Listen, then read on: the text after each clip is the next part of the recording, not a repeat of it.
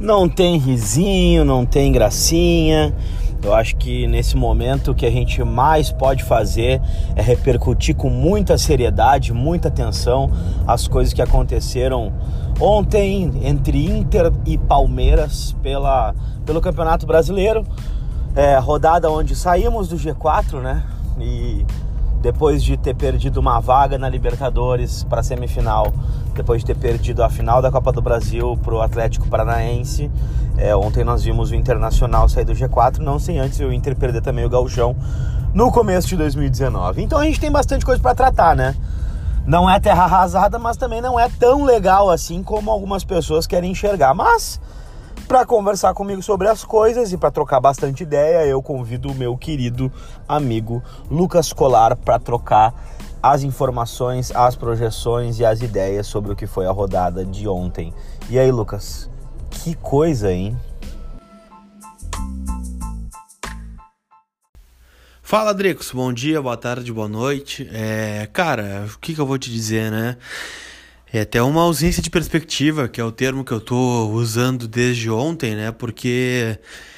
Cara, eu acho que o Inter tá se sabotando, né? Porque a gente vê que o grupo é, não é ruim, é, o Inter tem peças para jogar melhor, o Inter pode jogar melhor, o Inter já jogou melhor. Só que as escolhas do Odair, elas são sempre difíceis de entender, né? Ontem, por exemplo, contra o Palmeiras, o Inter fez um grande primeiro tempo. Né? O Inter poderia é, tranquilamente ter matado o jogo. Né? E deveria ter aproveitado, porque é a chance que dificilmente a gente vai ter, né? Contra um Palmeiras que tem um elenco qualificadíssimo, contra outros times também de maior qualidade, tem que aproveitar a chance e matar o jogo. É, e se não aproveita, depois corre o risco de, perder o jogo como quase perdemos não fosse o VAR, né? Então, é, algumas coisas que são difíceis de entender, né? É, ontem entramos com quatro volantes, é, tudo bem, e até funcionou com o Nonato um pouquinho mais adiantado, como a gente sempre fala aqui, né? Quando ele não é o volantão, quando ele tem mais liberdade, dá resultado. Patrick foi quase um ponta ontem e talvez tenha feito uma das suas melhores partidas pelo Inter no primeiro tempo. Só que aí, Dricos, vem o intervalo e parece que tudo muda, né? É, tava tudo tão bem no intervalo o Inter muda a postura.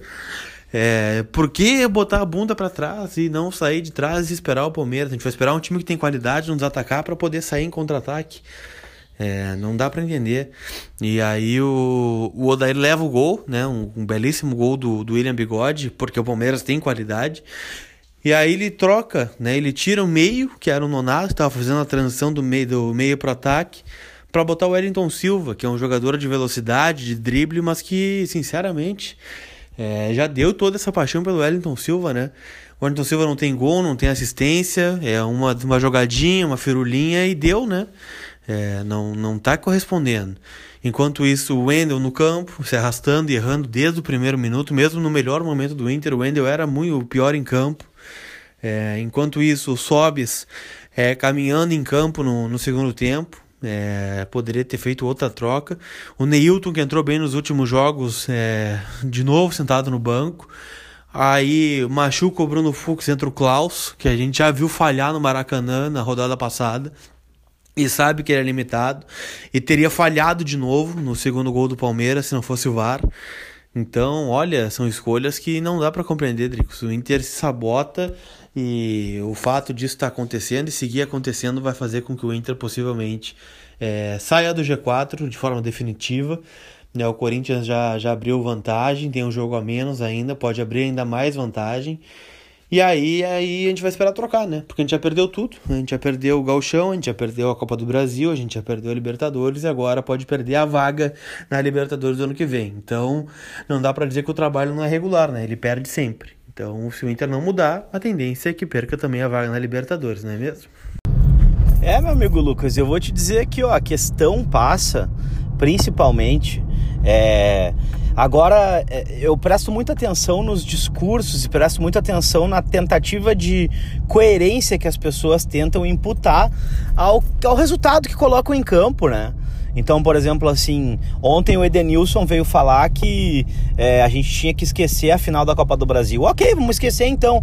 O Inter não jogou por 60 minutos contra a Chapecoense, tomou uma horrorosa do Palmeiras, né? É, até quando estava 11 contra 11 no Maracanã, já estava totalmente acuado no seu campo, né? E o Internacional é, fez uma partida ruim contra o Palmeiras no segundo tempo. O time entrou para o segundo tempo, embora no primeiro tenha ido bem, foi ok, foi o Inter que a gente estava imaginando até, né? Que a gente estava esperando que fosse, com postura e com qualidade contra o Palmeiras. Mas foi um time que mais uma vez entrou sem meia, né? O Nico Lopes jogando por uma ponta, jogando bem, inclusive. Não vou tirar o mérito do Nico, jogou bem ontem. É, jogando por uma ponta, pela ponta direita. O Patrick de ponta esquerda, o Sobe centralizado e sem meia, porque o Nonato entrou e os dados do SofaScore provam isso. O Nonato entrou para cobrir o Patrick. Ele ficou protegendo o Patrick por quase toda a partida. E isso acabou refletindo no campo, na falta de postura do Internacional para tentar é, matar o jogo, né? Para tentar fazer com que o jogo se tornasse cada vez mais é, agressivo contra o time paulista. E acabou que puxamos o Palmeiras para o nosso campo, o Palmeiras começou a gostar da partida, empatou, virou no lance onde o VAR anulou, né? Mas a verdade é essa, o Internacional jogou pouquíssimo no segundo tempo e aí não dá. É, sinceramente, eu li, eu, li e ouvi o Sobis falando sobre a questão da, da tensão com a torcida e tudo mais. Pô, o Sobis não veio até agora falar sobre o lance onde ele vira as costas para a bola na final da Copa do Brasil. Então, sabe, eu sou contra qualquer tipo de ameaça, qualquer tipo de violência. Eu acho que o torcedor tem que protestar. Ele tem que protestar, ele tem que se fazer valer do seu direito de, de, de, de, de poder falar o que pensa, né? Dentro, obviamente, né, do regramento, dentro, obviamente, do, dos limites do que permite a Constituição e o Estatuto do Torcedor. Agora, poxa, né, que discursinho, né, pessoal? Que discursinho. Então, assim, é importante que a gente reavalie. É, o Internacional já conseguiu perder é, os jogos, a, a, perdeu o Galchão, perdeu a Copa do Brasil, perdeu a Libertadores e agora está fora do G4. Então, assim, o Internacional tem que fazer 27 pontos, Lucas. 27 pontos. E eu te pergunto, quais foram, é, para ti, o que, que precisa mudar? Para mim é a filosofia de futebol, não adianta trocar o Odair e a gente trazer outro técnico que seja é, um cara que vá, vá endossar, que a gente tenha que ter sempre um centroavante de referência, que a gente não jogue nunca no contra-ataque, né? Que a gente fique especulando fora de casa e isso prejudica o Inter, né, cara? Isso prejudica o Inter. Essa é a minha opinião. O que, que tu tem a dizer sobre isso? Que tipo de mudança a gente precisa é, respaldar, pautar e debater, principalmente com a torcida colorada? Porque o torcedor está carente disso, da gente debater as coisas, da gente poder falar o que pensa e da gente não se sentir cerceado, se sentir impedido, né? se sentir é, é, proibido de comentar. Porque na, nessa hora o mais importante é vamos conversar sobre o internacional. Ah, para mim são várias coisas, né? Acho que essa é a principal mudança da filosofia do futebol para 2020. E eu não sei se tem que cair o Roberto Melo, vice futebol, se o Medeiros vai ter que mexer na pasta, dar mais autonomia pro Caetano, mas a gente não pode jogar dessa forma. É, ontem uma frase do Odaí na coletiva me chamou muito a atenção, né? Que é ah, eu, o quanto ao Nonato, né? Para mim o Nonato é um baita jogador, cara. Tem muito potencial, joga muito, joga para frente, é, tem velocidade, é inteligente. E aí na coletiva o Odair me disse que o cara não tem força física e intensidade, só dá toque, de lado. Porra, não, né, velho? E aí a gente fica pensando, né? A gente vai ficar até quando abraçado nesse modelo de imposição física e de força em jogadores que não dão resultado, né? Cara, então acho que essa é a principal mudança. Acho que a gente tem que apostar mais na base. A base é o caminho. Eu já vou me tornar repetitivo nesse assunto, né? Então, a gente tem que reformular para 2020, cara. Mas minha principal dúvida é, cara, tirar o Odair agora ou tirar depois? O que que acrescenta tirar agora? Né? Talvez o time arranque e chegue na Libertadores de forma mais tranquila, né? Não perca a vaga como tá perdendo aí, já saiu do G4. Ou manter, né? Ele tem o comando do grupo, manter seria o melhor, visto que a gente tá vendo aí em outros clubes do futebol brasileiro. Então, assim, cara, a gente tá numa sinuca de bico graças a uma incompetência, né? De não ter ganhado um jogo em casa na Copa do Brasil e ter feito aquele fiasco contra o Atlético Paranaense. Então é um momento bem delicado da temporada, assim, cara. É... E eu, sinceramente, não sei qual é o melhor caminho. Eu só sei que do jeito que tá, as coisas não vão andar, né? O Inter vai continuar jogando esse futebol é, inconsistente, irregular. Fora de casa, agora tem dois jogos contra Cruzeiro e CSA que estão na zona do rebaixamento. E o Inter vai sofrer. É, talvez, é, muito possivelmente, não consiga os seis pontos que são necessários para estar na Libertadores do ano que vem. E aí a gente vai ficar se lamentando, né? E tu, Dricos, o que, que tu acha que é o principal aspecto, né? A gente tem que mudar esse ano, de que forma, se sim, ou se as mudanças têm que ficar para 2020, a gente tem que levar do jeito que tá até o final do ano? Ah, o meu medo é que levar do jeito que tá até o final do ano possa querer dizer que a gente não vai conseguir uma vaga na Libertadores, né? E também a premiação oferecida ao G4, né, que é poupuda, que é bem maior do que a oferecida até ao campeão e vice do ano passado, né? Então, assim, a, a, minha, a minha ideia de que o Internacional possa efetivamente fazer valer o fator casa, o Inter ainda precisa de 27 pontos para alcançar a Libertadores 2020. É bastante, cara. É bastante. 27 pontos é bastante para ano que vem.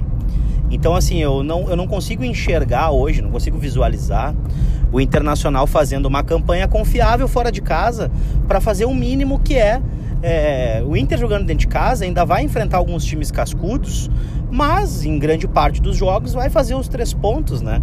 Mas agora fora de casa, o Internacional tem uma série de confrontos contra equipes que vão é, lutar contra o rebaixamento ou que vão não vão conseguir atingir o papel que precisam e é aí que mora o meu medo, cara. O meu medo mora no Internacional não conseguir fazer o óbvio, não garantir sequer os 27 pontos, né? Não estar na Libertadores no ano que vem e a gente sabe que daí o primeiro semestre é jogar Brasileirão, né? É jogar gauchão, né? Então é isso aí. Então eu preciso que o Internacional mude a filosofia de futebol. Se isso passa pelo Roberto Melo, se isso passa pela mudança de pensamento do próprio presidente Medeiros, se isso passa pela Senadora Daíra, eu não sei. Mas é que tem que ser claro, tem que ser transparente, tem que vir para a torcida e tem que dizer o que, que acha que tem que acontecer.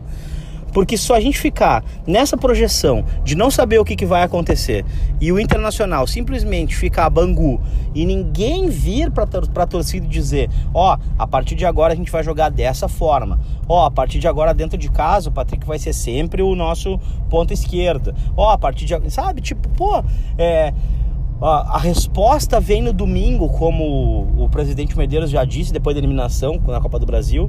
Cara, isso tem que ser institucional, mas tem que mostrar dentro do campo em todas as partidas. O Internacional jogou nada contra o Chapecoense e achou um gol. O Internacional jogou nada contra o Palmeiras no segundo tempo e por pouco não tomou uma virada. Né? Então é isso aí que é a minha consternação. Mas agora, enfim, Lucas Colar, qual é a agenda do Internacional nessa semana? O que, que vai acontecer antes de sábado, onde o Inter joga contra o Cruzeiro aí pelo Brasileirão à noite?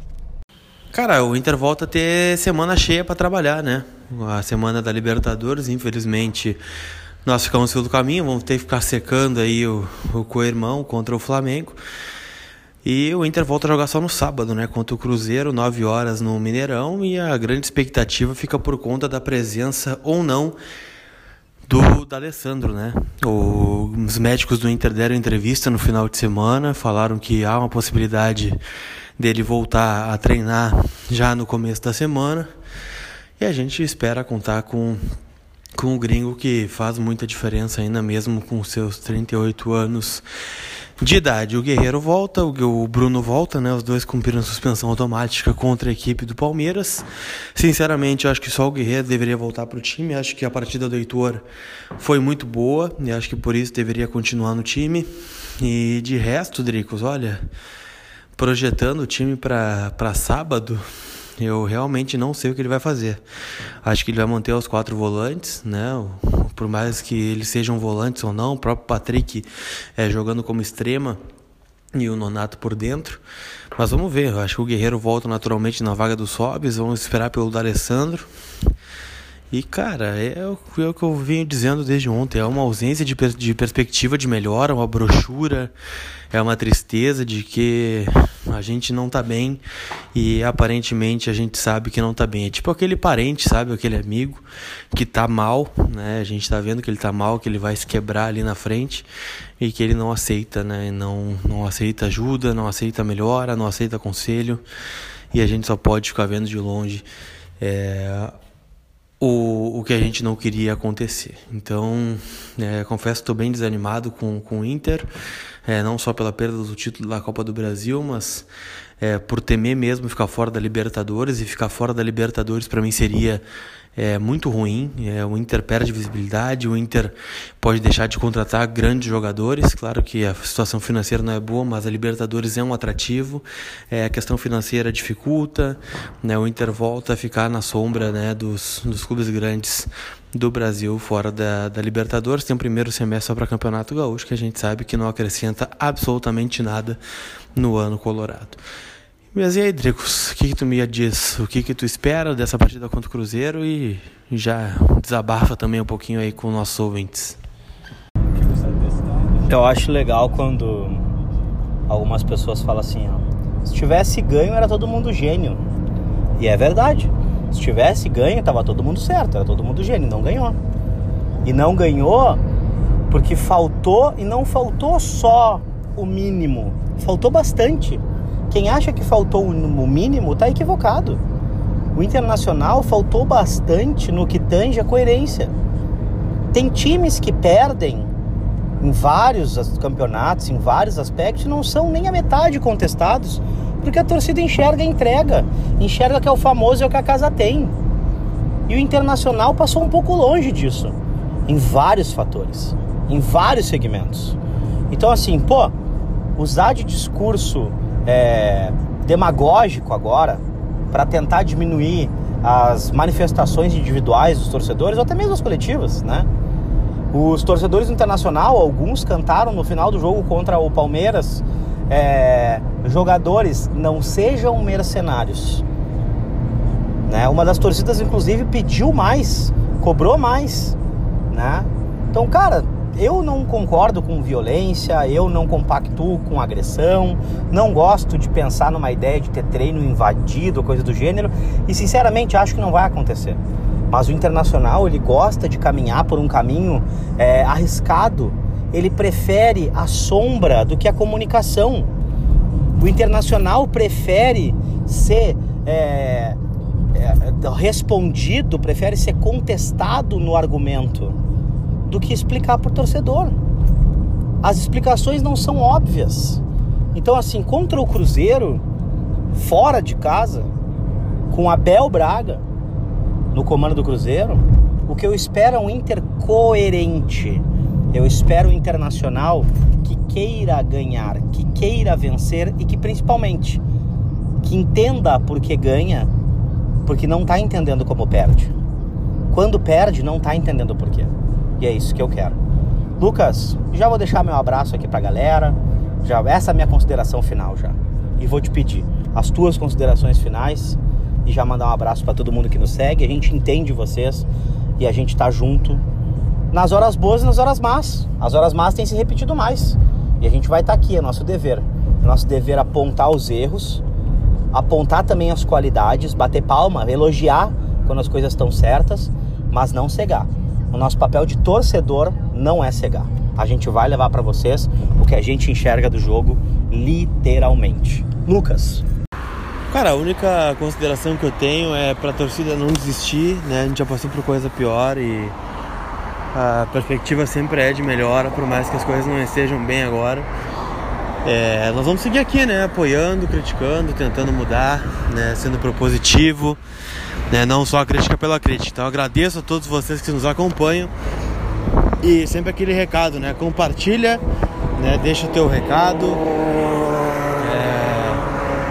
É, é, apoia muito o Internacional, nos apoia, nos siga nas redes sociais, compartilha o podcast, leva ele para mais gente, compartilha no teu Instagram, compartilha é, no teu WhatsApp, compartilha no Facebook, compartilha onde der né, para a gente poder seguir fazendo conteúdo para vocês e sempre levar né, o melhor conteúdo. Valeu!